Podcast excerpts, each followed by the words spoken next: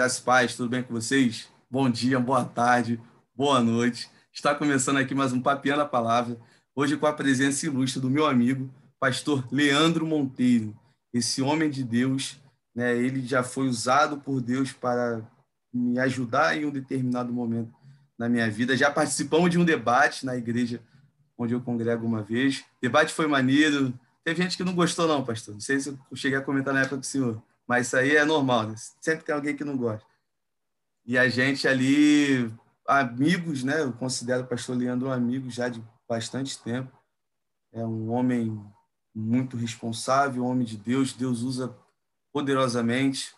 Pai de uma família linda, garotinho Bernardo, que daqui a pouco já está maior do que eu, sua esposa Aline, gente boa pra caramba também. Ele vai se apresentar para vocês daqui a pouco, para a galera que não conhece. Mas antes de passar a palavra para ele, eu queria te pedir aquele favor. Né? Você que ainda não é inscrito aqui no canal, inscreva-se no canal, ative o sino para receber as notificações. Né? Toda semana tem vídeo novo aqui para vocês. É, compartilha com seus amigos, comenta, porque quando você faz todas essas coisas, a, o que você está dizendo para a plataforma, para o YouTube, é que o conteúdo é bom e ele vai espalhar o alcance do vídeo. E para você também que nos ouve através do Spotify, faça a mesma coisa, compartilhe com seus amigos, né? segue aqui a, o Eu, um Jovem Teólogo, pelo Spotify, que toda vez que sair um papinha na palavra novo, vai chegar a notificação para você. Dê uma atenção para os links que tem aqui na descrição o link de apoio. Né? Como eu venho falando de alguns papinhos na palavra para cá, o time aumentou. Então, tem mais uma pessoa que trabalha junto comigo e a gente tem alguns custos e tudo mais. A gente não está aqui para te pedir e te, e te, apresentar nenhuma promessa falsa. Né? Não vou chegar aqui vou te vender um tijolinho de plástico ungido a um valor de mil reais e falar que Deus vai prosperar a sua vida financeira. Jamais, não espere isso de mim. Mas faça e contribua como é proposto no seu coração e que Deus continue te abençoando. Valeu, rapaziada. Pastorzão, se apresenta para a galera aí que não te conhece, fala um pouquinho da sua vida. Boa noite, Rafael, a paz de Cristo. Boa noite, galera. É, bom dia, boa tarde, boa noite, né? Paz de Cristo. Estou aprendendo ainda. O Rafael já é um profissional, estou aprendendo a paz de Cristo. É uma alegria estar aqui. O Rafael, como falou, é um amigo, é, conhece a minha família, minha esposa Aline Bernardo. Sou casado há nove anos, nesse ano completo dez anos de casamento. Tenho um filho lindo de cinco anos aí, que é o Bernardo, Capitão América, que teve aqui há pouco tempo aqui, antes de a gente começar a gravar. E sirvo ao Senhor, graças a Deus, há mais de 20 anos aí servindo a Deus com alegria, com verdade, com pureza, cumprindo a chamada que ele confiou para a minha vida e agora para a vida da minha família nesses últimos 10 anos de maneira cabal. Esse é o Leandro e a sua configuração familiar e um pouquinho, um pouquinho mesmo, né, do seu tempo de caminhada com o Senhor. Amém.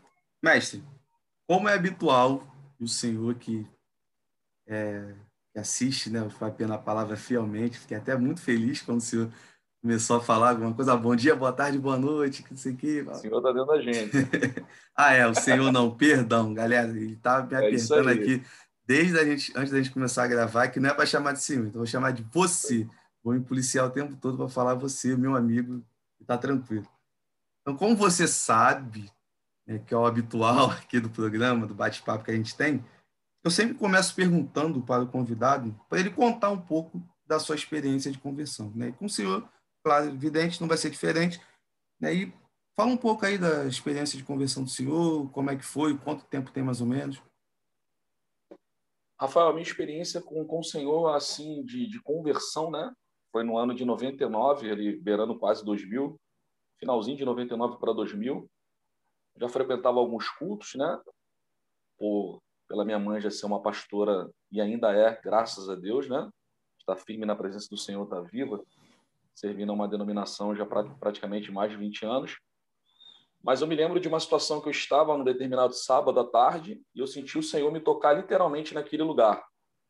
Eu me levantei, fui embora e no domingo eu firmei o compromisso comigo mesmo e relatei para minha mãe: Mãe, amanhã eu vou estar adorando a Deus Só que eu vou lá na igreja onde minha avó congrega. O Senhor colocou no meu coração de ir lá para adorar. No domingo à noite, estava eu lá, e no meado do culto, Deus tomou o pastor, presidente daquela época, em dom de profecia, né? E Deus falou de uma maneira muito singular e particular comigo. Aquela ideia de que nós tínhamos, né, de que como Deus vai estar interessado na minha vida? Eu sei que a única coisa que impede do homem se relacionar com Deus, né, a gente aprende isso lá no início, só que é algo que todos nós temos que lutar diariamente buscando a santificação, que é o pecado. O que causa separação entre um homem e Deus é o pecado. A gente aprende isso no início. Mas às vezes a nossa geração esquece que essa mesma causa que causa separação que a gente aprende lá atrás, no início da caminhada, ela continua. Ela continua batendo na nossa porta. E o pecado ele tem uma especialidade de bater na porta da necessidade. Então, lá no ano de 1999, quando aquele pastor foi usado de uma maneira tremenda, eu entendi, caramba, esse Deus está interessado na minha vida. Eu, um jovem de 20 anos, é, fazendo preparatório, querendo ingressar na, na faculdade, mas eu percebi que havia algo mais. Havia um Deus que ouvia da minha mãe, que tem todo o poder, tem toda a autoridade, que abriu o mar, levantou Moisés para libertar um povo, vários outros relatos. Estava interessado na minha vida, tinha uma chamada para a minha vida, tinha propósito para a minha vida. E antes mesmo da palavra ser pregada, eu levantei as minhas mãos Fiquei meia hora no altar chorando, ao ponto até de ser interpelado pela minha avó, coitada, preocupada, né? E o pastor, muito sábio na época, falou: Irmã Ludovina, o Senhor está libertando o seu filho, o seu neto. O Senhor está tratando com o seu neto. E a partir daquele domingo à noite, os locais que eu frequentava eu não frequentei mais, a obra de santificação foi startada, a eternidade foi startada, porque eu entreguei minha vida para Jesus, logo comecei a caminhar, a escola bíblica dominical, a busca pelo batismo do Espírito Santo, a busca dos dons espirituais, o envolvimento com a palavra, o envolvimento com a vida de oração, e o Senhor começou a trabalhar. Então, quando eu percebi que na noite anterior, aquela vontade de ir embora, de se sentir irritado, de se sentir como diz lá em 2 Coríntios capítulo 7, né? Aquela tristeza de Deus, não promovida pelo Deus, mas a tristeza promovida pelo pecado, né? Uhum. Porque a tristeza promovida pelo pecado, ela vem para trazer morte, né? A tristeza, segundo Deus, é para nos promover o arrependimento. Então, assim, é... aquela tristeza eu entendi que ela queria trazer morte para minha vida, mas havia um Cristo que estava interessado em mim para me trazer alegria e tinha uma chamada que foi algo que marcou a minha vida e me marca até hoje. Então, quando eu lembro da minha conversão, quando eu tenho a oportunidade de falar para alguém, de compartilhar, seja no bate-papo, seja numa mensagem, na rua, não importa onde esteja, isso sempre traz memória de milagre, para entender que lá atrás, a promessa que o Senhor fez, a chamada que o Senhor fez, continua de pé. Amém. E assim, é bem interessante quando a gente vai ouvir assim, né, o testemunho de alguém relacionado à conversão e tal. É bastante corriqueiro de falar que é sempre diferente uma da outra e, tudo mais, porém elas sempre trazem o, o mesmo ensinamento. Né? Que o Cristo realmente é o que liberta, é o que transforma, é o que tira a pessoa de um estilo de vida completamente pecaminoso e coloca num estilo de vida diferente. É claro que a gente precisa da manutenção diária, né? porque a gente também não é aquela coisa, ah, Deus me libertou, o pecado nunca mais vai bater na minha porta. Não. É, tem aquela musiquinha de criança na rua, né? O, é, o homem bateu na minha porta, eu, que as garotas ficam pulando. Até brinquei com um amigo uma vez, né? Tem, a gente pode trazer a musiquinha com o pecado. O pecado bateu na minha porta e eu não abri. Não abri. A gente não pode abrir, é completamente diferente. E assim, ela é bem, é bem interessante, né? Eu vejo que até para a rapaziada que está assistindo a gente aí sobre essa questão da conversão, que galera precisa ter uma transformação na vida. Né? É, é automático. A conversão ela vai trazer uma transformação na vida da gente. É claro, em alguns uma transformação um pouco mais radical, sim, em outros, nem tanto, pode acontecer também. Porque eu acredito muito, pastor, que essa questão da conversão é um processo que todos nós vamos passar, porém cada um vai passar por um processo diferente. Eu acho que isso vai muito da entrega da própria pessoa, né? nem tanto da questão da de que Deus ele liberta uns de uma vez e outros ele vai libertando. Eu não consigo encarar dessa forma. Eu vejo que é mais a entrega da pessoa. Tem gente que se entrega de coração e a transformação é muito rápida. Eu, por exemplo, quando eu me converti, que eu entendi e tudo mais, naquela quarta-feira à noite, numa Assembleia de Deus pequenininha, aqui perto de casa, isso foi numa quarta-feira à noite. Na quinta-feira eu já não queria mais beber. É, eu bebia muito, não queria mais fazer as coisas que fazia e tudo mais. Então foi uma transformação em uma área específica, né, em um assunto específico muito radical. Assim, outras áreas eu precisei de um tratamento mais mais firme, de uma galera que chegava junto mesmo, real. Por exemplo, eu tinha uma já era considerado para mim um vício a questão da tatuagem. Então, queria muito ainda me tatuar. Eu queria muito fechar as pernas, fechar o braço, fazer tatuagem nas costas, ficar igual um, um gibi da turma da Mônica, cheio de desenho, cheio de, cheio de letra e tudo mais. E foi algo que eu precisei ser tratado logo no começo. Claro, vai ter uma galera que vai estar assistindo aí que vai levantar aquela bola, fazer tatuagem é pecado ou não é. A questão aqui que a gente está conversando não é essa. A gente pode até talvez entrar nesse assunto no decorrer do, do bate-papo, mas a, a, a, ideia é mostrar para você que era um problema para mim. Era um vício para mim. Todo vício ele é, é complicado. Todo vício ele vai trazer malefícios para a nossa vida. Né? Tem gente que é viciada em Coca-Cola, tem gente que é viciada em outras coisas. E é algo que, para mim, mestre, não sei qual é a visão do senhor em relação a isso, mas quando a, a, a situação ela entra na área do vício, ela é pecado. Seja um vício de comida, a compulsão de comida, comer absurdamente e não parar, não parar, não parar, não parar, que algumas pessoas vão botar, que é a questão da, da, da gula, né? A questão do vício de, de refrigerante, o próprio vício do café, que é uma substância também que traz é, dependência para o corpo humano e tudo mais. É claro que, comparando aqui a questão de um, um vício com outro vício, vão trazer malefícios dentro da sua escala de, de, de que danificam né, o corpo humano. Mas o grande problema é o vício. Então, eu precisei ser liberto de alguns vícios quando eu me converti.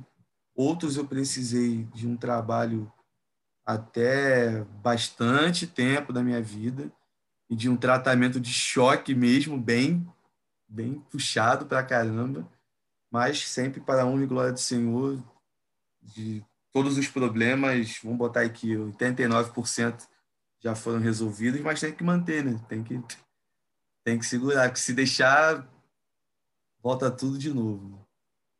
E assim, para a gente poder prosseguir, eu vou fazer uma pergunta para o senhor, contar para a gente um pouco do, da, da atuação ministerial. Né? Como é que começou ali a, a chamada ao ministério? Apareceu um anjo do céu com um livro e leu alguma coisa para o senhor? A, a, chamada ministerial foi algo engraçado, né? Porque pela questão da voz, né? Tentaram me encaixar no louvor, né? Eu lembro uma vez eu lembro de uma vez no, no culto jovem, rapaz, eu louvando, pô, desafinava tudo. E eu falei, Jesus, o que o Senhor quer de mim? Mas eu, eu era um jovem, cara, que só queria servir a Deus, adorar a Deus. E o que a gente não pode perder é essa verdade, é essa pureza. Independente do que eu faça, o meu objetivo é glorificar a Deus. Seja na recepção, seja na, na portaria, seja a nomenclatura que a gente queira dar, seja no diaconato, seja em missões, seja como pastor, como evangelista, como médico, seja qual for. O nosso objetivo, o nosso foco é servir ao Senhor. E eu me lembro que eu fiquei naquele período ali, mas eu não deixava de buscar, bem tranquilo.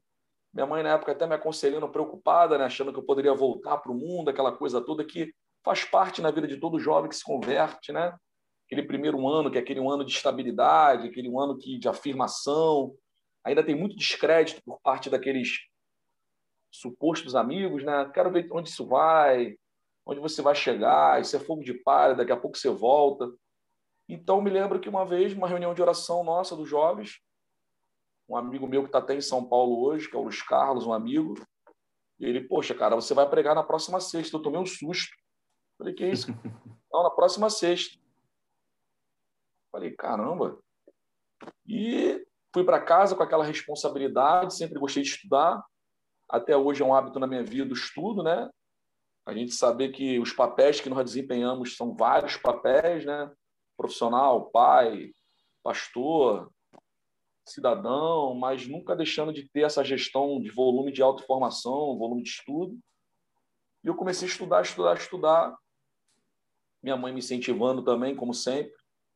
Eu me lembro quando eu cheguei na igreja, para o culto jovem, a igreja lotada, enchia muito, muito mesmo, muito. A juventude muito avivada, Deus derramando mesmo. Aí sexta-feira, às vezes, se convertia sete, oito, dez jovens. Assim, uma juventude muito avivada, nós nos reunimos na segunda-feira para buscar os dons espirituais, para nos santificar. Toda, toda segunda-feira, reunião de oração, reunião de oração lotada, 15, 20, 30 jovens. Assim, uma reunião de oração numa segunda-feira. Então, assim, algo impactante, né? Eu me lembro daquela mensagem até hoje. Eu comecei a ler o texto, deixei a igreja de pé 10 minutos, o líder dos jovens fazendo assim para a igreja sentar, né? eu não entendendo.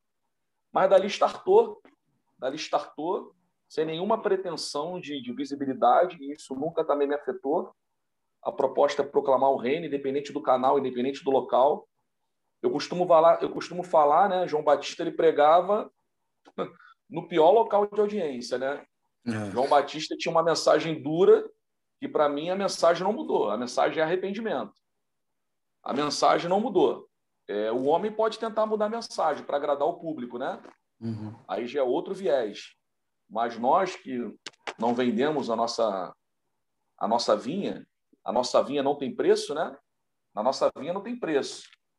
Não tem Acabe, não tem Jezabel, não tem ninguém. A nossa vinha não tem preço. Então, a, a nossa mensagem não mudou, ela continua sendo arrependimento. Então, eu me lembro que eu comecei a continuar, a caminhar, e o Ministério da Palavra foi se desenvolvendo, foi se desenvolvendo, foi se consolidando, e eu vivo essa consolidação até hoje, né? alguns convites, servindo a igreja local, mas sempre com aquela verdade de pregar o que está vivendo, de buscar um autor bom, de conversar com amigos. Converso muito com a minha esposa sobre a palavra. Nós tiramos período de leitura juntos também. A gente tem um hábito também. Não é fácil, né? Com uma criança de cinco anos, pandemia, né? Tá tudo, tá tudo zoado, horário, tudo, né? Hora a escola está presencial, hora está online e você tem que se adaptar trabalhando de casa, então muda tudo, toda a configuração. A gente vinha conversando isso um pouco antes né, de entrar no ar, uhum. Mas nós também temos um hábito de, de, trocar essa ideia sobre a palavra, ela também gosta de ler. E, cara, e até hoje, sim, pela misericórdia do Senhor, a gente tem desenvolvido a, a chamada da palavra e creio que Deus tem muito mais ainda para fazer. Amém. E, Beth, assim, é importantíssimo a questão da gente entender a nossa área de atuação dentro da igreja. E não ficar. Eu, quando eu entrei, eu também queria ir para o louvor. Achava maneiro. Pô, jovem, solteiro. Tinha aquela imagem antes de entrar para a igreja, que a galera do Ministério de Louvor era o pessoal que chamava a atenção da é igreja. É isso aí. Então, pô, vou entrar para o Ministério de Louvor para aparecer. Participei durante alguns meses do coral da juventude da Assembleia de Deus onde eu me converti. Caramba. Aí, para honra e glória do Senhor, eu saí. Né? Eu não fui para frente porque não tinha como. Não dava, não dava, não dava, não dava. Tá junto comigo, então. A voz falhava, ah, o negócio foi uma decadência. E o pessoal glorificando, acho que o pessoal era muito incentivador, porque você não cantava nada e o pessoal estava ali, ó. Aleluia, Glória a Deus. Até brinco com alguns amigos que ainda tem lá. Falei, ou vocês eram muito motivadores, ou estavam pecando porque estavam mentindo, porque a gente não cantava nada. E tentei depois tocar, até conseguir um violãozinho lá e consegui uma, algumas façanhas lá de arrebentar as cordas do violão, aquelas cordas de aço. não sei como eu conseguia fazer isso até hoje. Minha, minha mãe que estava brincando comigo, minha mãe, minha irmã, ah, é muito bruto, então por isso tu quebra o negócio. Aí eu desisti, falei, ah, não quero saber disso mais não. E fiquei muito perdido na época na igreja em relação a isso, que eu não sabia o que fazer. Eu queria me encontrar em algum lugar e quantas pessoas passam por isso, né? Até, provavelmente até alguém que está assistindo a gente aqui agora esteja Boa. passando por essa situação, querendo é se encontrar dentro da igreja e forçando uma barra de entrar no ministério aqui, de entrar no ministério tal. E assim, a, as áreas que parece que estão mais destaque na igreja é a área da pregação e a área do louvor. Então, todo mundo quer participar do ministério de louvor ou todo mundo quer ser um pregador. Para você que está assistindo a gente aí, cara, você já pensou na probabilidade de Deus ter te chamado para dirigir a sua vida inteira uma reunião de oração? Esse pode ter o seu chamado, cara. E você está tentando forçar o negócio. Eu quero pregar igual fulano, eu quero pregar igual ciclano, eu quero cantar igual não sei quem. Não, você não tem que fazer isso. Você tem que ser você. Deus vai te usar na forma que você é. Porque eu até brinco com alguns amigos, né? Deus não chama é, um CNPJ. O CNPJ é uma empresa e uma empresa é um grupo de pessoas ali, tá? Que um responde, ele vai chamar o CPF, brother. Então ele vai usar cada CPF de uma forma individual. Não tem como eu chegar final CPF final 09 e querer fazer algo que é do CPF final 045 é bobeira, vai pegar, vai, vai dar ruim. Imagina, você que está assistindo aí, pastorzão que está conversando comigo. Se eu fosse para o Ministério de Louvor e ficasse até hoje, você acha que ia ter alguém na igreja ainda? Não ia ter ninguém. Ontem até a tiazinha do, ministério, do ciclo de oração, tudo com a mão assim no pescoço, desatar, amarra do pescoço, abre as cordas vocais desse menino que ele não canta nada e tudo mais. Ia tá orando até hoje, né? Ia, tá, ia morrer orando que não ia mudar nada, não tem como, não tem jeito. Então, assim, é, é, bem importante essa situação de entender a nossa área de atuação dentro da igreja. Né? Não busque a fama e querer ser o melhor e a pessoa que aparece e que está ali em visibilidade na igreja. Não. Se for para a fama, se for, eu digo a fama assim no sentido de reconhecimento, né?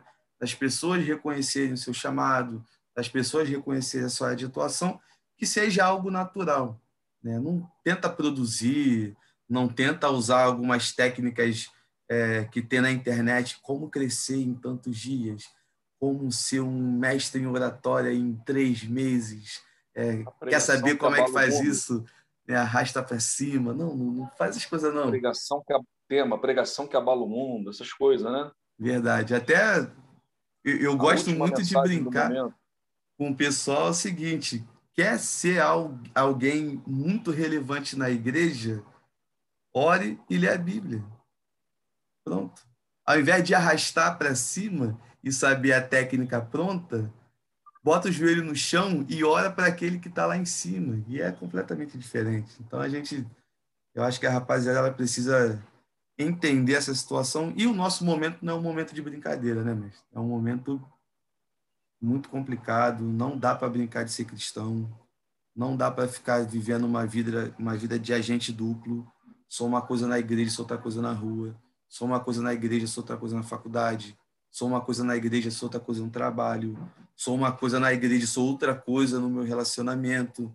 Então, tipo, já acho que já deu esse negócio aí. não era nem para ter existido, né? Mas é isso aí. Tem alguma galera que sempre quer passar a mão na cabeça e tudo mais, e é bem é bem complicado. Né? Mestre, hoje eu vou aqui com o, o senhor. Acho Pode eu falar, acho até Pedro. interessante, Rafael, até pontuar sobre isso daí que assim eu percebo muito assim na juventude, ou quando alguém vem conversar comigo, algum amigo, né, nossa faixa etária, então, apesar que a gente é garotão ainda, a gente é jovem, mas às vezes alguém com mais idade também. Ainda bem Cara, que não o cabelo coloque... que não aparece. Aí, tá vendo? Não se coloque uma pressão. Eu vejo as pessoas se colocando uma pressão. E essa pressão, provavelmente, quando eu percebo ela, o gatilho dela, é a comparação. Sim. É a comparação. Então, assim, você se colocar essa pressão em cima de você, cara, você precisa entender que isso vai acontecer de maneira natural.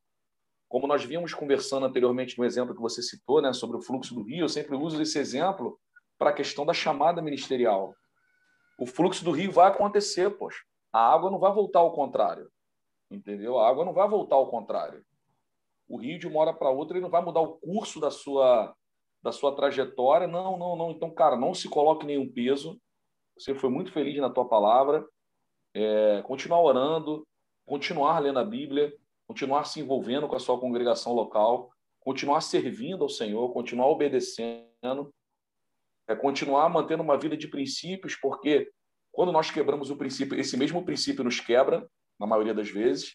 Então, assim, é, eu vejo uma galera botando um peso muito grande, cara, por comparação.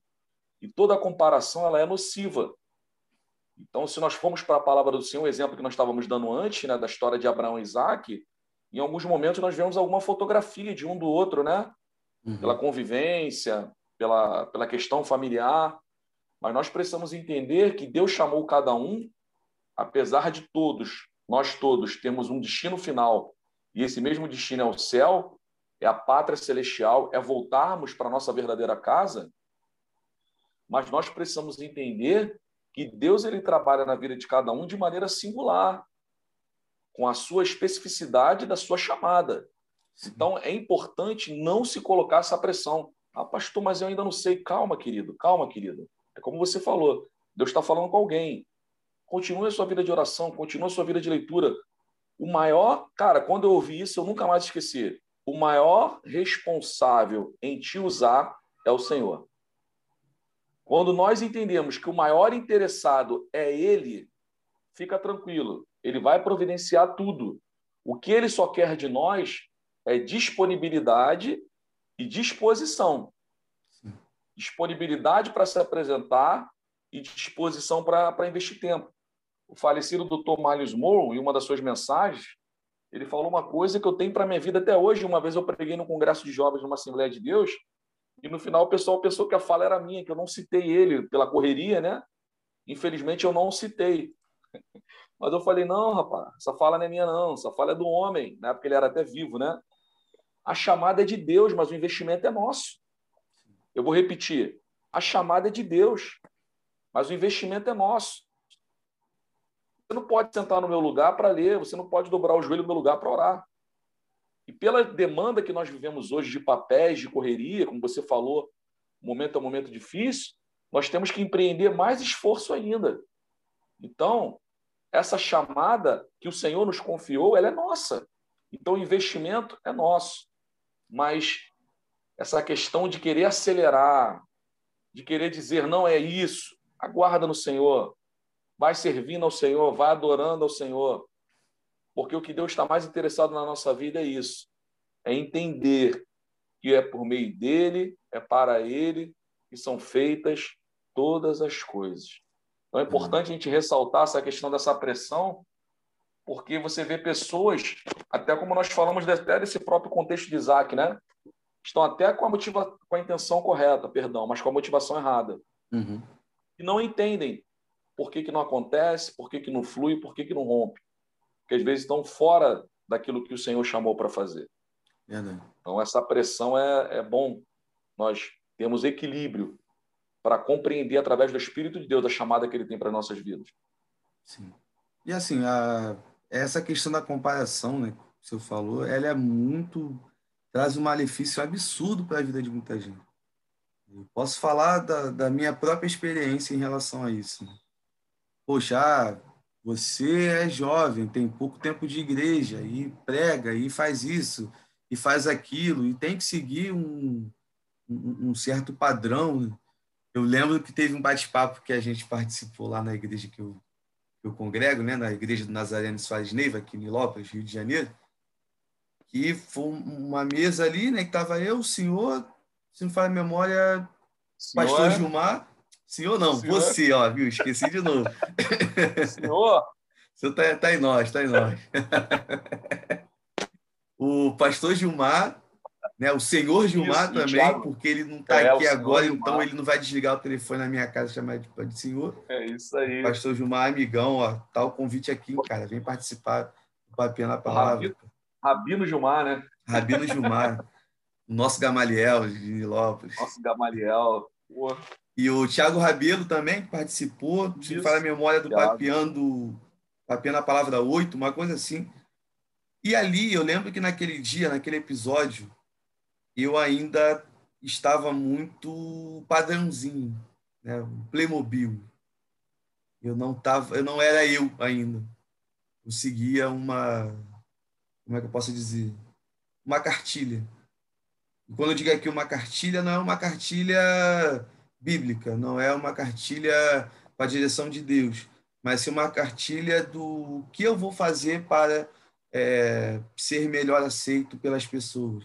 Como eu tenho que me comportar para ser o, padrão para a igreja. Né? Algumas pessoas falavam que eu era um exemplo de, de, de juventude. Ah, todo jovem cristão precisa ser assim. Algumas pessoas da igreja local chegavam e comentavam disso comigo e tudo mais.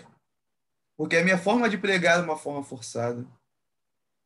Eu gostava de usar palavras que eu não uso no meu cotidiano não faz parte do meu vocabulário. É claro, é sempre bom a gente ir renovando o, o vocabulário, saber o local certo de, de aplicar e tudo mais, é importantíssimo isso. Só que eu toda mensagem que eu terminava, pastor, eu estava completamente frustrado. Porque não era eu.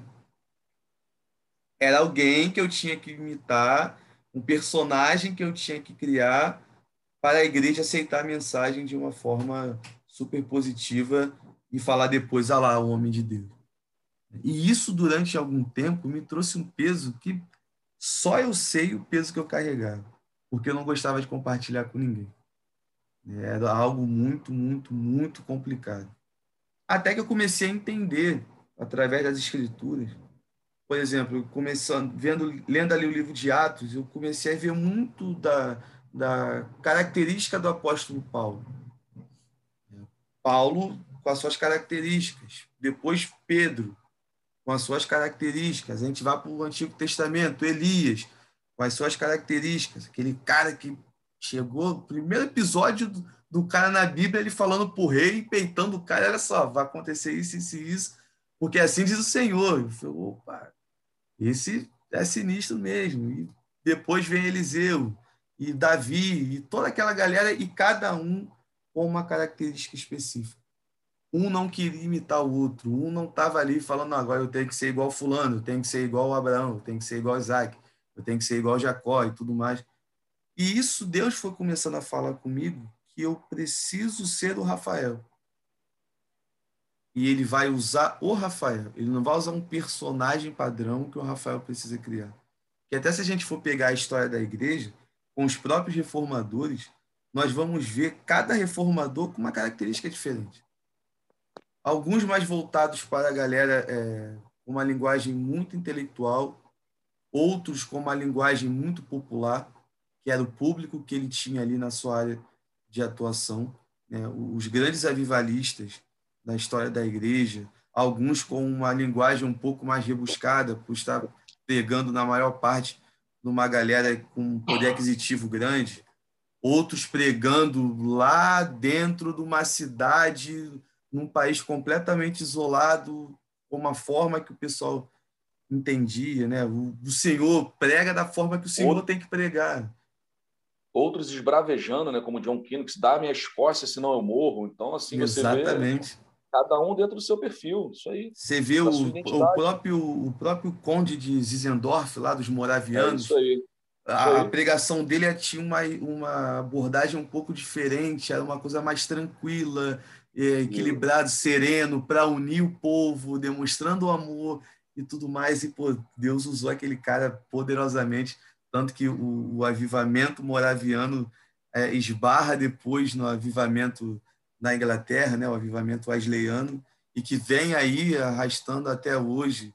E assim, eu cito, gosto muito de citar o, os moráveis, porque numa oportunidade que eu tive que estudar sobre os moráveis, foi o movimento que eu me apaixonei. Eu fiquei muito apaixonado pela história daquela situação ali. E, e que eu vejo muito que é, é algo que acho que bate muito com o nosso momento. Que era um momento onde tinham várias pessoas de, de países diferentes, cristãos, com algumas formas de atuar diferentes, só que aquelas formas elas se conflitavam tanto que estavam dividindo o pessoal. E eu vejo muito isso no nosso tempo.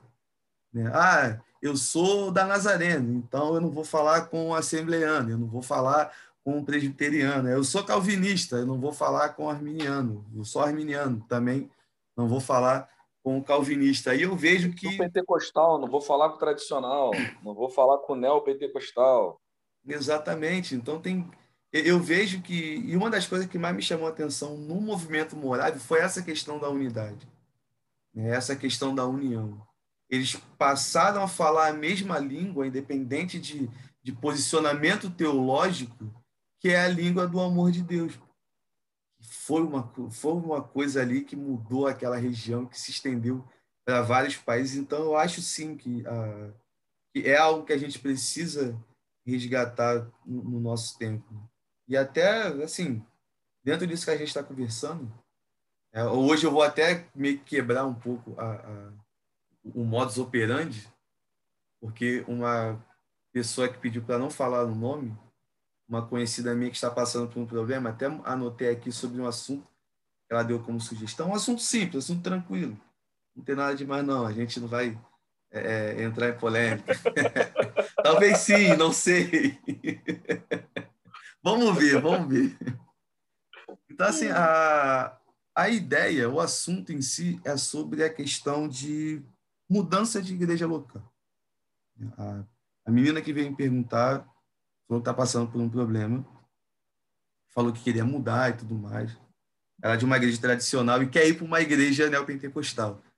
Quando ela falou isso para mim, eu fiquei assim, eu falei, caramba, tu vai arrumar um problema para tua vida, vai ter gente que vai falar que você aposta toda a fé. Tem gente que, infelizmente, tem essa abordagem bem, bem radical. Né? E ela pediu para a gente entrar nesse assunto e que que senhor, qual é a visão que o senhor tem dessa questão da mudança de, de, igreja local, mudança de igreja, popularmente falando. Rafael, todo esse transicionamento, né, toda essa transição que é feita, ainda mais uma decisão que não é uma decisão natural, né, é uma decisão que ela é, não sei se eu posso dizer 80%, 70%, eu não posso mensurar o, não posso mensurar o percentual, né, mas é uma, uma decisão espiritual, uma decisão que diz respeito a propósitos, né, Uhum. E eu tenho uma frase comigo que sempre me acompanha. Existe uma clareza de propósito para determinados tempos que nós vivemos. Isso sempre me acompanhou. Tem momentos da nossa vida que eu não tenho, talvez você não tenha a clareza que você teve hoje para o que você está vivendo, porque não era o tempo para você ter. Sim. Até aquela ideia que nós vínhamos trocando anteriormente, né? Hoje eu tenho mais clareza sobre determinados assuntos de propósito, como profissional, como obreiro, porque chegou a etapa para eu ter essa clareza, para o Senhor trazer essa clareza. Então, o primeiro ponto é entender que não é uma decisão natural. Eu não estou indo porque é um exemplo. Eu não estou indo por causa da estrutura. É, tanto que a gente falou de João Batista aí, né? Pior uhum. cenário para pregar. Mas a, por que, que a multidão ia ter com ele? Eu sempre falo isso. Por que, que a multidão ia ter com João Batista? Porque ele tinha mensagem. Aí nós vamos ver o jovem Samuel deitando, deitando, tentando dormir, não conseguindo dormir, porque ali ele teria uma, uma experiência com o Senhor. O relacionamento de Deus com aquele povo naquele período seria restaurado através da vida de Samuel, né? Havia um sacerdócio que o Senhor já havia rejeitado. A ordem do Senhor era parar aquele sacerdócio, a linha sacerdotal, e até matar, devido à, à passividade, a iniquidade que era vivida, mas você vê o Senhor se manifestando a Samuel, só que quando Samuel acorda, a diferença é que Samuel acorda com uma mensagem. Ele tinha uma mensagem para entregar para o sacerdote Eli. O sacerdote Eli sabia também que ele tinha. Tanto que ele o interpela e ainda faz uma pressão, né? Como o fala, né? Ele faz uma pressão que se ele não respondesse tudo de maneira clara, aquela maldição poderia cair sobre ele. Olha, olha a pressão que ele sofreu. Ali ele se tornava um menino israelita, tem toda aquela questão da história, né? Que nós sabemos. E chegou o tempo de o Senhor se, se apresentar para ele. Então, aonde eu quero chegar? O primeiro ponto é vida de oração. É vida de oração. Para entender o tempo certo para fazer essa transição. Ela não é natural. Uhum. Eu não estou indo por causa do ar-condicionado, eu não estou indo porque o som é maneiro, eu não estou indo porque a galera é maneira, Eu não estou indo porque eu conheço A, B, C, D ou E. Não, não, não. Primeiro ponto, eu estou indo porque é um propósito de Deus. E uma fala de um antigo pastor meu, um amigo, que eu carrego para minha vida é: o melhor lugar para você estar é onde Deus quer. E para você descobrir esse lugar, o primeiro ponto é a oração. É a oração. O segundo ponto, na minha visão, é você se apresentar em alguns momentos de culto, conhecer um pouco mais a igreja, a história da igreja, no que, a igreja acredita como missão, como visão, como costume, os princípios, ver como é que eu ensino, né? Todos nós sabemos, pô, você também sabe disso. A igreja ela não é medida pelo culto de domingo à noite. A igreja ela é medida pela sua escola bíblica, pô.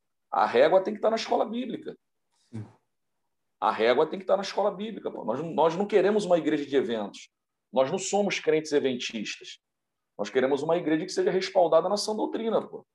Nós não queremos uma igreja de campanha. Nós queremos uma igreja que seja respaldada na palavra.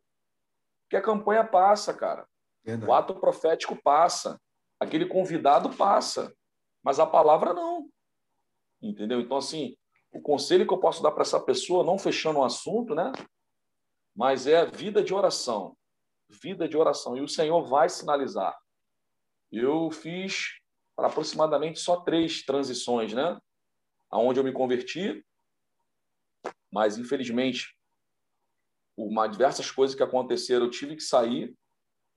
Depois eu passei dez anos em Nilópolis, essa igreja, infelizmente, não teve uma continuidade, né? Uhum. Depois eu fiquei, fui para Nova Iguaçu, Estrada de Madureira. Eu cheguei anos. a fazer a visita lá uma vez. Lembra? Oito anos lá. Oito anos lá. Pessoal, pô, que isso, cara? Até doido. Conhece muita gente em Nilópolis, pô. Tu prega ali, prega aqui. Cara, só que Deus falou com a minha família de uma maneira muito clara. Eu quero vocês aqui. Eu me lembro de um bate-papo sem nenhuma pretensão, que era algo que eu sempre trouxe dentro da minha configuração, minha esposa também estava recém-casado, a fala desse meu amigo e pastor, meu, não preciso nem falar antigo pastor, né? É um, é um amigo e pastor até hoje, meu pastor também. Ele fala que quando o humano se organiza, o divino se manifesta. E era algo que eu sempre carreguei dentro da minha estrutura. Tem que haver organização. Sim. Não dá para ser de qualquer maneira. Então, quando aquela frase entrou na minha alma, eu olhei para minha esposa, ela olhou para mim e falei: é isso aí. Quando o humano se organiza, o divino se manifesta. Então, o que eu posso deixar para essa irmã é a questão de, de orar ao Senhor mesmo, de apresentar ao Senhor, de visitar, mas nunca estabelecer como critério de decisão, não que o relacionamento não seja errado ou pecado, não é isso. Mas isso não é fator principal para você tomar uma decisão para ficar nesse lugar. Porque eu já vi pessoas que foram para determinados locais por conta de outras pessoas e não cresceram, não frutificaram, não produziram, como eu também vi outras que não colocou isso como fator principal e deu certo. Sei nem se eu posso usar essa palavra deu certo, né? Mas uhum. aconteceu, viu que era propósito de Deus. Então, assim, é, não abra mão da vida de oração, não abra mão da vida de oração. E como nós conversávamos anteriormente, já falamos sobre isso, o maior interessado em te ver aonde ele quer que você esteja é o Senhor. O que, que Deus falou para Isaac? Isaac, a intenção no coração de Isaac era descer para o Egito. Mas Deus falou o que para ele? Fica em Gerar, pô. Eu vou te abençoar em Gerar. Fica em Gerar. Então, o maior interessado em nos ver prosperando e produzindo em prol do seu reino é o Senhor. Então, se eu posso deixar aí um, um conselho, uma dica, é, é vida de oração. Amém.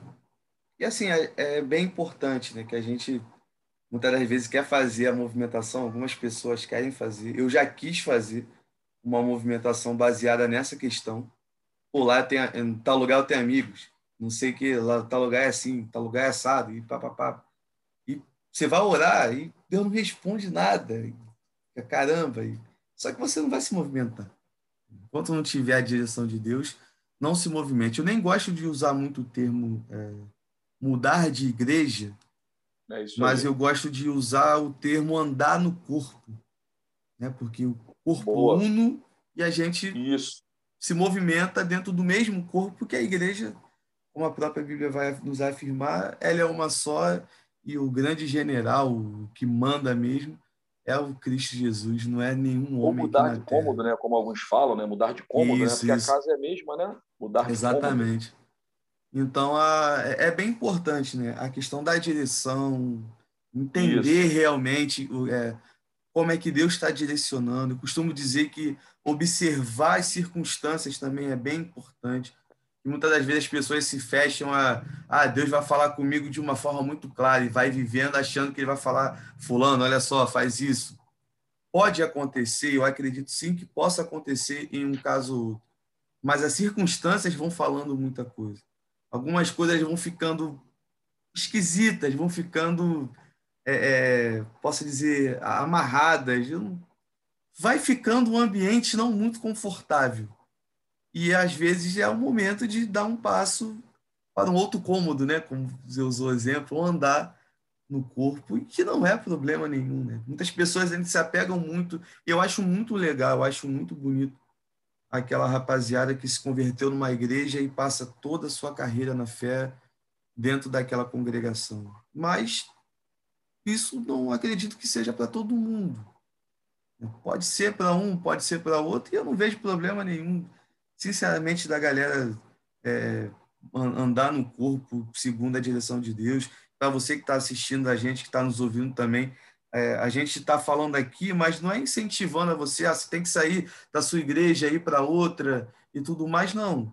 Tem pessoas que estão passando por um momento específico, né? Eu, como todo papel da palavra, eu me sinto completamente confortável e muito sem esconder as coisas das pessoas.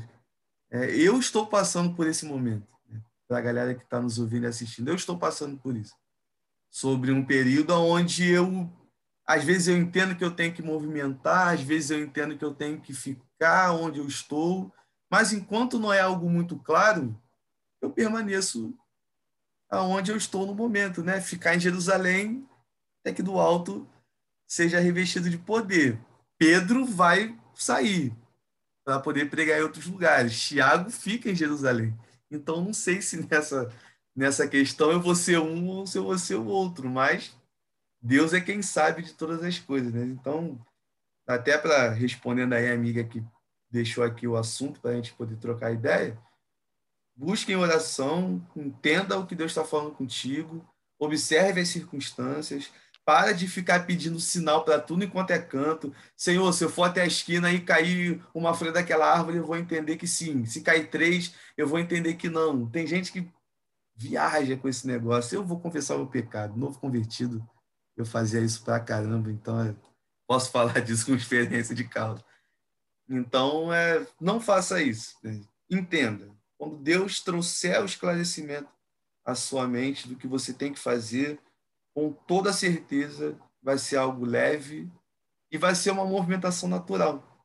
Quando a pessoa vê, ela já está no outro lugar sem entender a hora exata que ela foi para outro lugar. Então, descansa. Né? Tem um louvor que fala para descansar, quem te prometeu garante. Eu não vou cair aqui na besteira de cantar agora, senão o pessoal vai começar a sair do vídeo. a gente vai acabar fazendo um duelo aqui.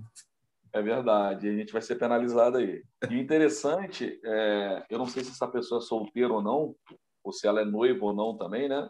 Assim, é, se ela é solteira, ok, pô, busca de maneira, poxa, particular tal. Mas se ela é noiva, já tem uma perspectiva de casamento, ou se já é casada, é sempre bom compartilhar isso quando eu falo com seu parceiro, mas é, é de uma maneira saudável, tá? Compartilhar uhum. isso com seu par, com seu parceiro, entendeu? Eu acho importante isso, compartilhar.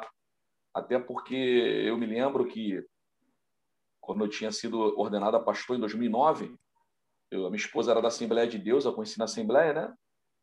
E até antes do noivado, cada um caminhava na, na sua respectiva congregação, denominação, sem problema nenhum. Mas nós estabelecemos que quando nós viéssemos a noivar, para nós estarmos juntos. Para quê? Para não ter choque, para a gente poder estar caminhando para uma caminhada mais próxima, mais estreita. E ela topou de fazer essa transição de caminhar comigo, assim. Uhum. Então, até para questão, essa questão da decisão também, dessa transição para o outro cômodo, andar no propósito, se movimentar no propósito, se for casado, se tiver no noivado, é bom compartilhar essa decisão. Ah, pastor, está querendo roubar a individualidade de decisão? Não, não, não. É Mas uma vez compartilhar tem melhor êxito, né? Claro que com a pessoa certa. Se você está noivo ou se você é casado, você, eu creio que você acredita que essa é uma pessoa certa para você compartilhar, entendeu? Então, assim, eu acho nesse ponto também importante também falar sobre isso. Porque senão um quer tomar uma decisão, o outro quer tomar outra e reino dividido, né, não subsiste, né? Então, uma, uma decisão assim meio antagônica, ainda mais quando envolve o propósito, que Deus ele não, o nosso Deus não é um Deus de enigma, ele não vai ficar como um oráculo querendo esconder, outra hora ele quer aparecer, não, não, não. Ele quer se apresentar, ele quer se revelar. Então fala para essa irmã, para essa jovem, seja qual for a idade, para ela ficar tranquila, como você pontuou muito bem, ficar ficar atenta às circunstâncias e entender que no cotidiano o evangelho se manifesta muito no cotidiano, né, cara? A gente às vezes uhum. esquece isso, né?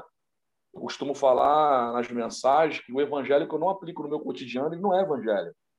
O evangelho que não permeia meu cotidiano, quem eu sou em casa, quem eu sou no trabalho, como eu estou afetando de maneira positiva ou de maneira negativa, se eu estou influenciando, se eu estou conseguindo trazer alguém para um momento de oração, alguém uhum. para para querer o Cristo, para querer trazer o Cordeiro para dentro da sua casa. Então, assim, como você pontuou muito bem, o cotidiano, o dia a dia, o Senhor se manifesta muito nessas pequenas coisas. Então, acho importante isso, a gente salientar isso. É verdade. Então, assim, está respondido aí seu questionamento, algo que você falou que está tirando o seu sono.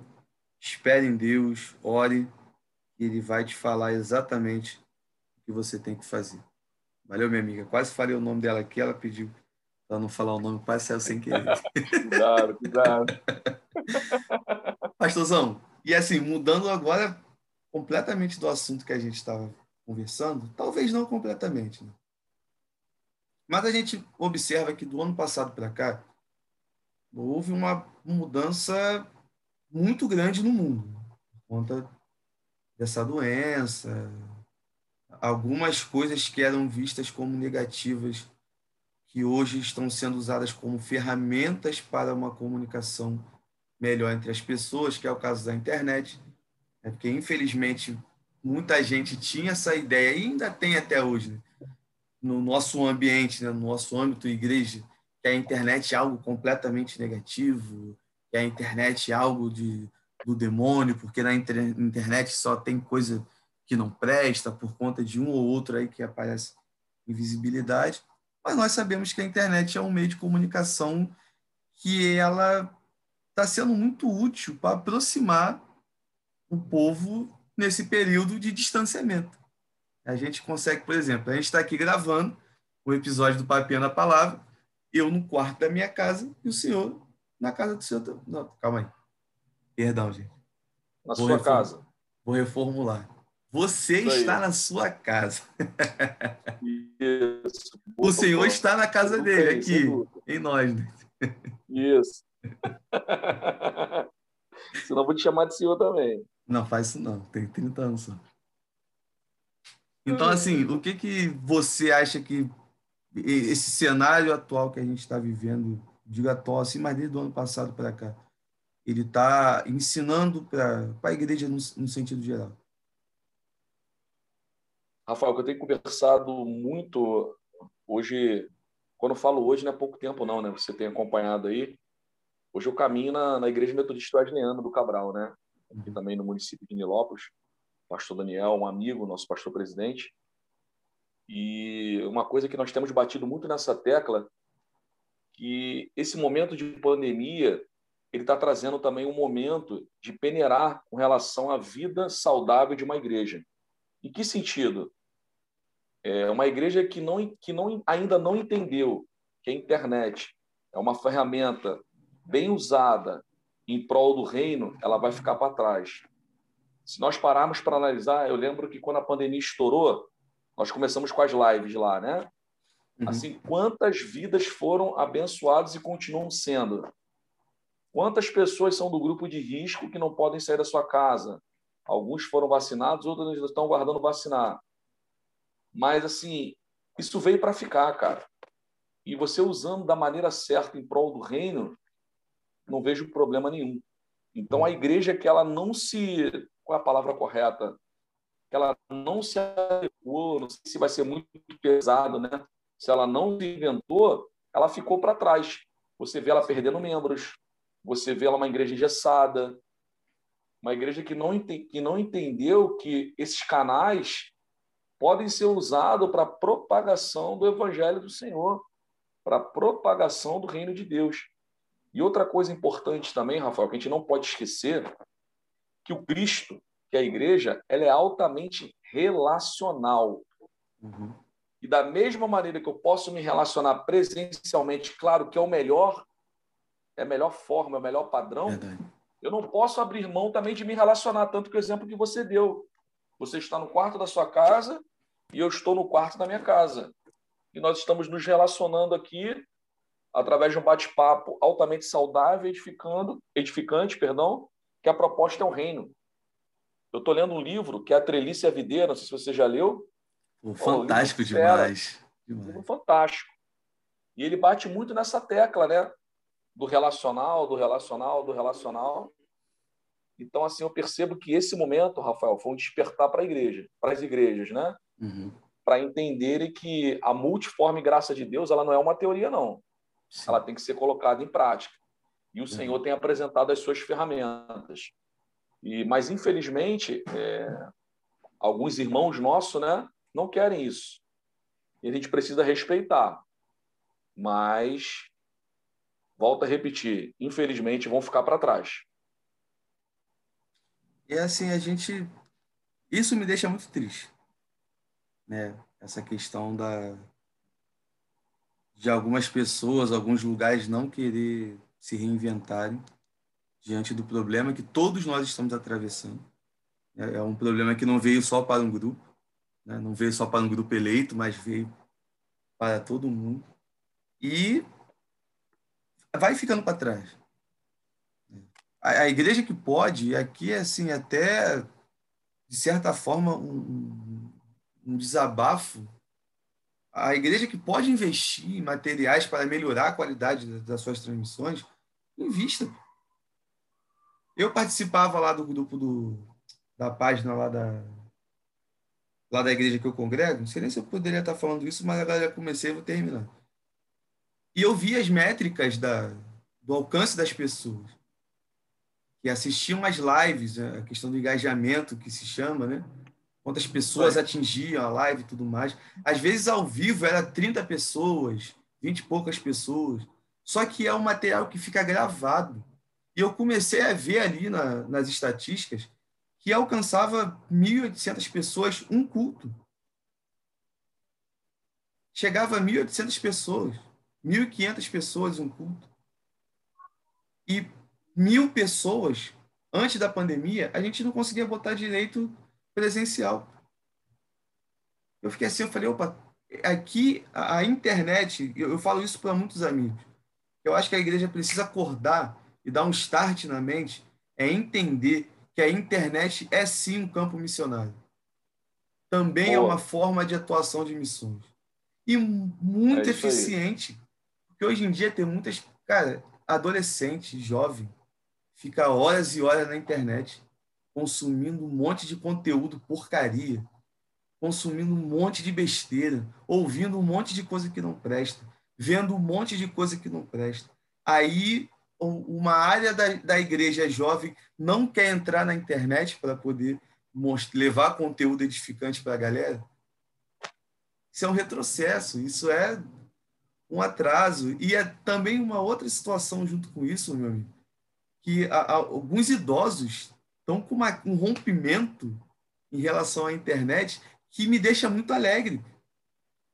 As senhorias, horas, em casa, tudo aposentado, não fazendo mais nada praticamente da vida. E ali, ó, consumindo conteúdo e vendo live de oração. Tem uma igreja que a minha mãe até outro dia estava vendo e eu parei na sala para acompanhar. É a Betânia, Betânia Church aqui em Nilópolis, do pastor Pedro Paulo, que tem, acho que é, eu não sei se o nome é o correto, você que está assistindo, que conhece o nome certo, comente aí, me corrigindo se eu falar errado, eu acho que é live de oração. Algo do tipo. Né? Tem, eu vi lá, fica uma bandeira do Brasil, uma Bíblia aberta. Ele vai lendo os pedidos de oração que o pessoal vai mandando pelo Facebook e tudo mais. E eu vou ser sincero para o senhor, que momento gostoso de oração. que me travou. Eu, eu ia sair e eu fiquei até terminar, porque prendeu. É isso aí. E eu fiquei assim, eu falei, caramba, para mim foi algo muito novo, algo muito diferente. E ali estava atingindo 30 pessoas ao vivo, 40 mais ou menos, para a memória. Só que depois de gravado, ia alcançar muito mais. E que alcançasse assim, um, né, Rafael? E que alcançasse um estava bom, né? Sim, também. Porque o próprio Cristo parava tudo para se relacionar com um, né? A mulher samaritana. Então, assim, é, o que você falou é importantíssimo, cara. A gente precisa entender que esses canais estão aí disponíveis e nós precisamos usar em prol do reino. Quem não acessou e quem não acessar, cara, vai ficar para trás. E você pontuou muito bem essa, essa faixa da terceira idade. Eles querem saber como é que é acesso o Google Meet, como é que é acesso o Zoom, como é que é acesso o Teams. Semana que vem, mesmo na terça-feira, eu vou participar de uma live que é um, de, de um grupo de irmãs de uma faixa etária que a gente pode considerar de terceira idade. Então, assim, você vê que a roda está girando, né? É. As coisas estão andando. Entendeu? Então, assim, é, o, que eu posso, o que eu posso também perceber, Rafael, não sei se você percebe isso também, todos nós temos resistência para o novo. Quem falar que não tem, poxa. Ah, sim, pra caramba. Eu quero fazer um curso com esse cara ou com essa, com essa mulher aí de Deus e aprender mais. Todos nós temos uma resistência para a mudança. Uhum. Então, eu não sei se se isso tem sido um impeditivo ao máximo para que essas pessoas se permitam para esse novo, né? Uhum. Só que eles precisam entender, por nós sermos um corpo, essa sinergia, quando é sinergia, é que a, a, força que falta em mim, ou o conhecimento que falta em mim, talvez esteja em você, você vai completar e vice-versa, assim é o corpo. O corpo Exatamente. se movimentando. Então, talvez aquele líder, ou quem lidere, ou quem esteja à frente, seja o que for, talvez não tenha certo conhecimento, mas, poxa, olha para a sua congregação, cara, olha para a sua igreja. Tem pessoas ali capazes que podem desenvolver isso. Sim. Então, eu acho que a igreja que não, eu acho não, tem convicção. A igreja que ainda não entendeu isso, quando esse período passar, que para mim ainda vai levar um tempo ainda, né? Ainda vai levar um tempo. não estou querendo trazer uhum. mensagem do caos, palavra do caos, não. Para mim ainda vai levar um tempo. Ainda vai levar um tempo. Assim, cara, quando perceber, já foi. O time já passou, o tempo já passou. Entendeu? Porque esse exemplo que você deu da live de oração, outro dia eu e minha esposa, passando ali, fomos pegos por uma mensagem, pô, cara, e fomos tremendamente abençoados. E tinha outra programação e paramos para ouvir uma mensagem e fomos impactados. Depois, no outro dia de devocional nosso da família, nós assistimos aquela mensagem, como você falou muito bem, a mensagem ficou gravada e Deus falou profundamente ao nosso coração. Foi uma noite de cura, uma noite de renovo ali para nossas vidas. Então, assim, quem não entendeu isso, cara, pode ter certeza, está perdendo tempo, está perdendo time desse período que o Senhor está trazendo para todos nós. Verdade. E assim, e é uma ferramenta de se alcançar vidas eficiente demais. Hoje, praticamente todo mundo tem um telefone na mão. Todo mundo é acessa o Facebook todo mundo acessa o Instagram, acessa o YouTube, né? É, e ali, conforme a pessoa vai tendo um, uma visibilidade maior, vai aparecendo como sugestão de, de vídeos e tal, os inscritos do canal que é de interesse da pessoa, recebendo notificações e tudo mais.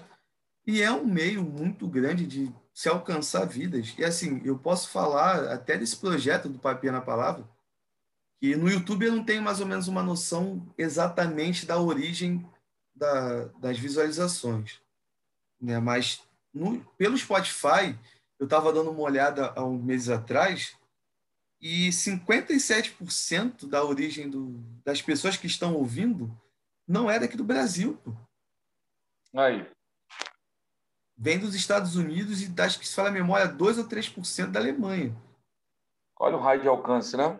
E assim, eu nunca imaginei que a, minha voz, que é algo que eu iria falar, sairia do Brasil. Né? Há, anos, há anos atrás ia sair de Nilópolis, mas depois do envolvimento com, com o JNI, né, que é a parte de juventude da Igreja do Nazareno, conhecendo o líder nacional, e gravou também o Papia na Palavra comigo, meu xará, o Rafa Machado. Rafa, marcar aquele parte 2 aí, aquele 2.0 aí, que a gente tem muito assunto para trocar ideia com a rapaziada. E assim, a gente. Eu fiquei, caramba, tá alcançando gente em outros lugares. Aqui. Então, é sim um campo missionário muito fértil. É sim um campo missionário muito eficiente. Não estou aqui. Eu sempre faço uma comparação, mas para deixar bem claro para a galera, não é que eu sou contra e que eu acho que não é eficiente. O, famoso culto ao ar livre. Eu não, não acho que é algo que é perder tempo e tudo mais. É claro, dentro da nossa realidade no momento, é algo um pouco complicado de se fazer e todas essas questões. Mas não se tem mais a mesma eficácia do que há 30 anos atrás. Conversando com alguns pastores assim mais antigos, eu perguntando, né? Pô, como é que era o culto ao ar livre há 20 anos atrás? Pô, o pessoal falava sempre a mesma coisa. Ah, botava uma caixa de som na praça, um pregador, um ministério de louvor, daqui a pouco estava cheio. Daqui a pouco estava lotado. Só que os anos foram se passando, a correria foi aumentando, as pessoas na rua, se a gente for observar, e uma vez eu parei para observar isso aqui da, da sacada aqui da casa da minha mãe, como é que as pessoas andam na rua? Não presta atenção em nada. Não tem muita coisa que chama a atenção do, da, da galera na rua, porque eu acredito que a grande maioria sai de casa com mil coisas para resolver na cabeça e raramente acontece algo na rua que vai prender a atenção dela. Então, assim, eu acho que pode ser em um momento ou outro ainda eficiente. Quem sou eu para limitar o, o poder de Deus, a forma que ele trabalha, longe de mim, fazer isso? Mas eu comparando essa questão do culto ao ar livre, eu vejo que a, a popularização da internet ela pode ser uma nova forma de um culto ao ar livre com alcance muito maior. É, até uma amiga minha brincou comigo, né? Ah, se um dia todo mundo fechar a porta das igrejas para você, usa a máxima de John Wesley, que ele fala: o mundo é minha paróquia. Só que você muda o mundo e substitui que a internet hoje é a sua paróquia. Você consegue atingir muito mais pessoas através da internet do que presencialmente. E assim, e eu vejo isso, eu tomei isso como uma verdade para minha vida, pastor, porque cara, daqui a pouco amanhã, no caso hoje, terça-feira, né, que é o dia que a galera vai estar tá vendo, vai ter um alcance para muita gente de outros estados, vem de outros países, galera que vai assistir pelo YouTube, que vai ouvir pelo Spotify. E às vezes ninguém vai ter gente que não vai assistir a entrevista inteira, mas vai assistir só os cortes, ou vai assistir a entrevista cinco minutos, mas que seja o suficiente para Deus falar ao coração dessa pessoa. Né? Eu aprendi, com o passar dos anos, a ouvir todo e qualquer sermão. Por mais que o cara comece falando da vida dele na segunda-feira, como ele comprou o pão e perdeu 10 reais na rua, coisa que não interessa a congregação. Mas cinco segundos da verdade do Senhor no sermão de uma pessoa dessa já é o suficiente para ele falar conosco. Então, assim, eu, eu fico muito tranquilo hoje em dia, graças a Deus, com essa questão. E Galera, eu, eu gosto muito de falar isso para o pessoal que assiste. Fico muito feliz por um amigo ter começado um projeto de podcast e falou para mim que é, gostou muito do que eu comecei a fazer. Ele começou a fazer também, é claro, toda a honra, toda a glória somente para o Senhor, nada para mim. E incentivar a galera a, cara, vá para a internet. Não despreze o, o, presencial dentro das nossas limitações que nós temos hoje, porque a igreja hoje ainda conseguimos trabalhar de uma forma livre. A gente não sabe como é que vai ser a nossa situação é. daqui a alguns anos, né? Não, longe de mim aqui querer botar um terror na galera, mas se a gente não puder mais declarar publicamente como é a igreja, como é que a gente vai fazer? Essa foi a pergunta que Deus, pastor, fez para mim numa vigília na igreja do Nazaré em Guapimirim, há três anos atrás, mais ou menos. No meio da vigília, abracei um amigo, ele olhou para minha cara, a gente ficou meio sem saber o que fazer, eu só ouvi aquela voz. E quando isso daqui acabar? E quando isso daqui não puder mais? Como é que vocês vão fazer? E o interessante é que três anos depois chega essa doença, fecha tudo, fica em casa e tudo na internet. Então, assim, eu até brinquei com o colega, que ele hoje mora nos Estados Unidos. Falei, cara, parece que Deus já deu um, um spoilerzinho para a gente, sem saber lá atrás, e a gente achou que não, que não era nada demais, mas chegou o momento de, de se fazer alguma coisa. Então é bem, é bem interessante que Deus nos ajude, né? Vendo direcionar sempre a cada momento, para toda decisão que a gente vier a tomar. E os dias são complicados, né? Para caramba, os dias são maus. Momento de incerteza, momento de muitas famílias, infelizmente, passando por muita necessidade. Eu vejo algumas Oi. coisas na internet que me parte o coração. A lágrima vem na hora, porque não é porque eu não conheço a pessoa que não vou sentir a dor que a Nossa, pessoa está sentindo, né? Mesmo não sendo do mesmo segmento religioso, mas é uma vida, é o próximo, né? É isso aí. O Senhor fala para a gente chamar o próximo como nós mesmos. Isso aí. E um ponto importante que você tocou da questão do ar livre hoje, você entender, ter essa visão que essa ferramenta que você está também é a ferramenta hoje de ar livre, de estar propagando o reino. É, eu participei de muito ar livres, inclusive aqui na Praça do Chafariz, aqui em Nilópolis. Vi um amigo de Nova Iguaçu com um violão, que botava uma caixa de som, e eu pregava, mas um outro amigo pregava e ele louvava, assim. E eu sinto saudades também. Uhum. Mas é o que você falou. Não é impeditivo também para nós estarmos aqui hoje nesse ar livre também, propagando o reino de Deus. Então a gente não pode se fechar. É o que nós viemos conversando anteriormente, né? Eu não posso, é, não sei nem se eu posso usar essa expressão, parar no tempo. Não. É só eu tenho que estar em público, eu tenho que estar no público, eu tenho que estar numa praça. Eu ofertei dois anos da minha vida em cima da, da estação de Nilópolis, evangelizando no folheto. Dois anos da minha vida. Se você passasse toda sexta-feira ali, você vê eu e um grupo ali. Depois nós começamos a fazer o volante. Então o pastor Gilmar participou em alguns momentos. Andávamos pelo shopping de Nilópolis, calçadão evangelizando. E às vezes eu conversava até com a minha esposa, né? Poxa, eu sinto falta desse período. Até o dia que Deus ministrou meu coração. Não que eu estivesse errando, pecando, não. Uhum. Mas hoje eu estou vivendo uma outra dinâmica de vida, né? Hoje eu tenho uma outra dinâmica Sim. que não me impede também de eu poder acessar, de eu poder acolher, de eu poder anunciar o Cristo. Então, hoje o que nós estamos fazendo aqui é anunciar o Cristo.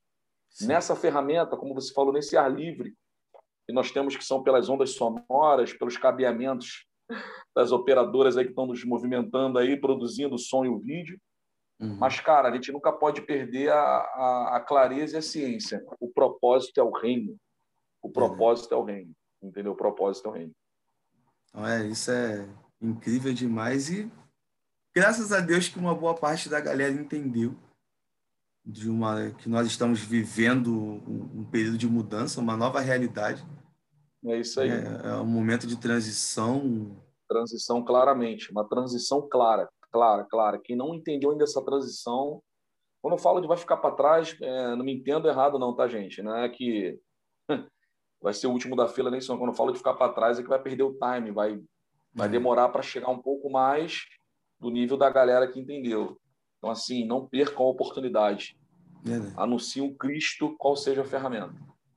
E, Se quiser uma... ar livre, o ar livre literalmente vai também, não tem problema nenhum. Agora só não critica Entendi. quem está aqui, pô. Seja maduro, entendeu? Seja assim maduro, como quem está aqui também não pode criticar. Não critique. Isso aí. Eu estou dando meu exemplo, pô. Eu lembro até hoje com bastante alegria. Eu lembro dos dois anos em cima da, da estação de Nilópolis. Eu lembro dos dois anos levando comida para morador de rua, pô, Nilópolis, Nova Iguaçu e Mesquita.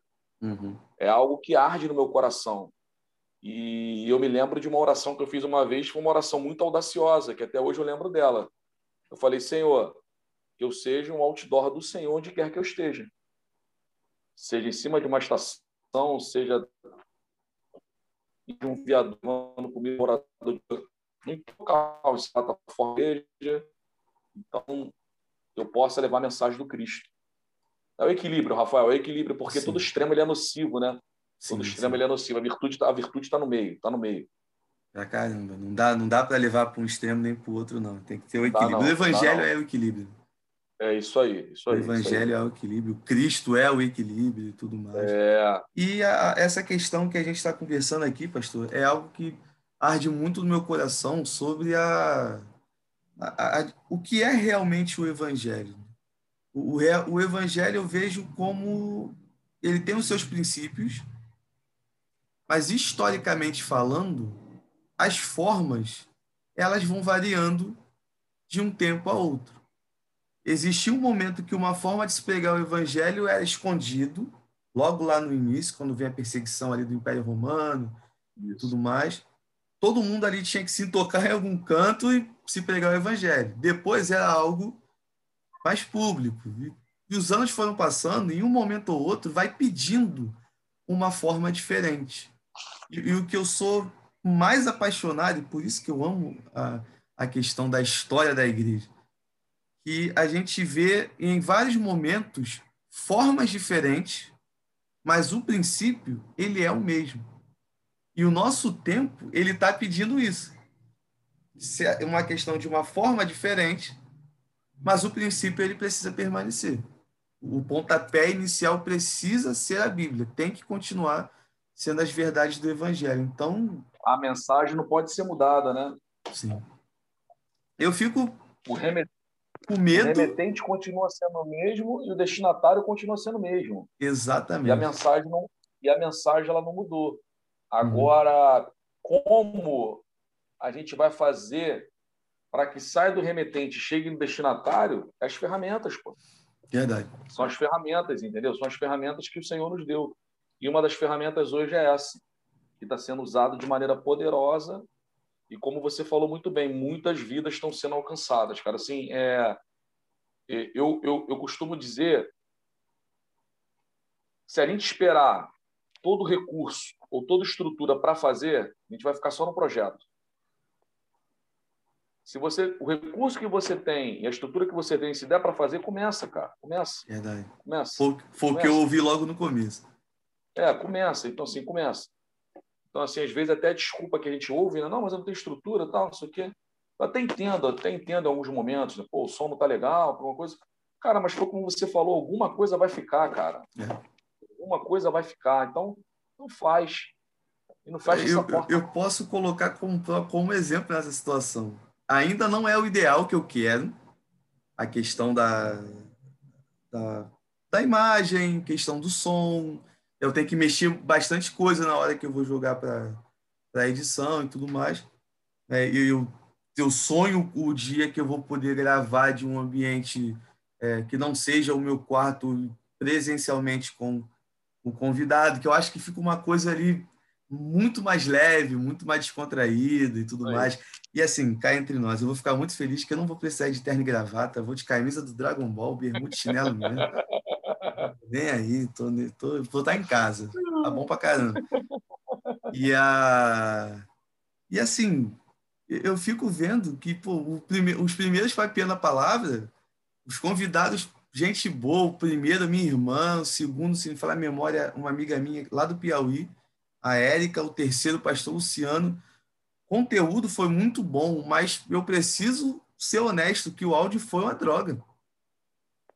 Tava muito ruim, pastor. Barulho de ventilador no cano, no áudio. Pá, pá, pá, pá, pá. Batendo pra caramba. Só que assim, eu até para você, menino, menina, homem ou mulher que está assistindo e quer começar um projeto na internet. Como, como o pastor Mendes falou, começa com o que você tem, cara. É isso aí. Eu comecei com um celular em uma ring light e só. Depois chegou o microfone legal, que teve uma pessoa que doou para o projeto. Depois chegou uma webcam melhor para poder a imagem ficar um, um, pouco melhorada, né? A fachada eu sei que não dá para melhorar, mas pelo menos a, a imagem fica um pouco mais bonitinha. Então chegou através de doação também. E assim, vai evoluindo. E, e é sempre o primeiro passo. É, é a questão da repetição, como o senhor falou lá atrás no nosso bate-papo. Né? A gente vai fazendo as coisas repetindo, repetindo, repetindo, e a perfeição ela chega através da, da questão da repetição. Então, se você tem um celular e quer começar o projeto, começa. Não, não espera para depois, não. Entendeu? Começa no tempo que se chama hoje, como diz as escrituras. E bola para frente e vem somar, cara tem espaço para todo mundo gerar conteúdo. Aqui não é a ideia é ser melhor e maior do que ninguém. Tem que dividir a visualização com a rapaziada toda e assim a gente vai crescendo, porque o reino é um só, né, mestre? O Cristo é um é só e a igreja é uma. Né? Então é isso é importante demais. Pastorzão, Eu acho que a hora já está um pouco avançada. Eu não sei tá, quanto tempo tem. Passa Deve muito rápido. É, passa muito rápido. Por mim, a gente, eu, eu tenho as minhas paradas para fazer daqui a pouco, tem que fazer um trabalho ali agora. Então vou ter que vou ter que encerrar. Mas já faço o convite para o senhor de antemão para a gente marcar é, um 2.0. Ah, o senhor vai estar, tá, esqueci de novo. Não vai estar, tá, isso eu sei. Você, você, que eu tenho que perder esse negócio. Mas você me entende, você me entende. Claro, é que claro. eu, eu tenho um projeto aí de, no mês que completar um ano, eu quero fazer algo especial com vários Legal. convidados, com a rapaziada, não falando que os outros não são importantes, mas com uma galera que me sustenta desde sempre, né? Um bate-papo, com conversa ali, o conselho, chamando atenção e tudo mais, e com certeza vai ser muito bom. Então, o convite aqui do 2.0 já está já tá feito, te grava lá tá na frente. Tá Show. E quem sabe até presencialmente. Hein? Vamos orar a Deus aí que tá para sair para a galera que ajuda aí o canal, tá para sair uma benção aí, em nome de Jesus. Talvez até antes do meio do ano eu não gravo mais no meu quarto, me gravo de um local específico para a honra e glória do Senhor. Veja a hora, estou muito feliz com isso. Tá maneiro pra caramba. Mestre, é assim a gente junto, encerrando aqui. Deixa as suas considerações finais aí, pessoal. Algum conselho, algo que o senhor queira falar? Cara, as considerações finais é que a gente possa. Sei que nesse período agora é um período bem complicado, né? Tem a má notícia, tem a perda, tem a instabilidade, mas que a gente não possa nunca deixar de crer, de acreditar que o Cristo está conosco, que o Cristo está presente, nós temos o Cordeiro dentro do nosso lar, nós temos a alegria da nossa salvação, nunca percam essa referência, a alegria da nossa salvação, se for preciso, faz como salmista, Senhor, dai-me novamente a alegria da salvação, que essa alegria possa permear a nossa alma para que possamos vencer a cada dia. E vencer com Cristo é diferente. Que o Senhor nos guarde, a minha oração é essa. Que o Senhor guarde a nossa casa, que o Senhor guarde a nossa família e que, além disso, nós possamos ser instrumento de bênção na vida do próximo. Essa é a minha oração, meu desejo nessa noite e agradecer pela tua vida, que o Senhor continue te fortalecendo, que o Senhor continue trazendo os recursos, que o Senhor continue te iluminando porque a parceria da propagação do reino, pode ter certeza, o maior interessado é ele. Amém. Obrigado, meu amigo. Tamo Valeu, junto. mestre. Muito obrigado Valeu. aí pelo, pelo sim ao convite. Com certeza, esse bate-papo foi uma benção para a galera que assistiu, para mim também e para a gente que participou. E, galera, você que ficou aqui até o final, está chegando aqui nesse momento do vídeo, muito obrigado né, pela sua participação. Sua audiência é algo que ajuda esse projeto a crescer, para edificar a vida de mais pessoas, mundo afora, né? Agora eu posso falar mundo afora, Isso não aí. somente Brasil afora. Nações, né?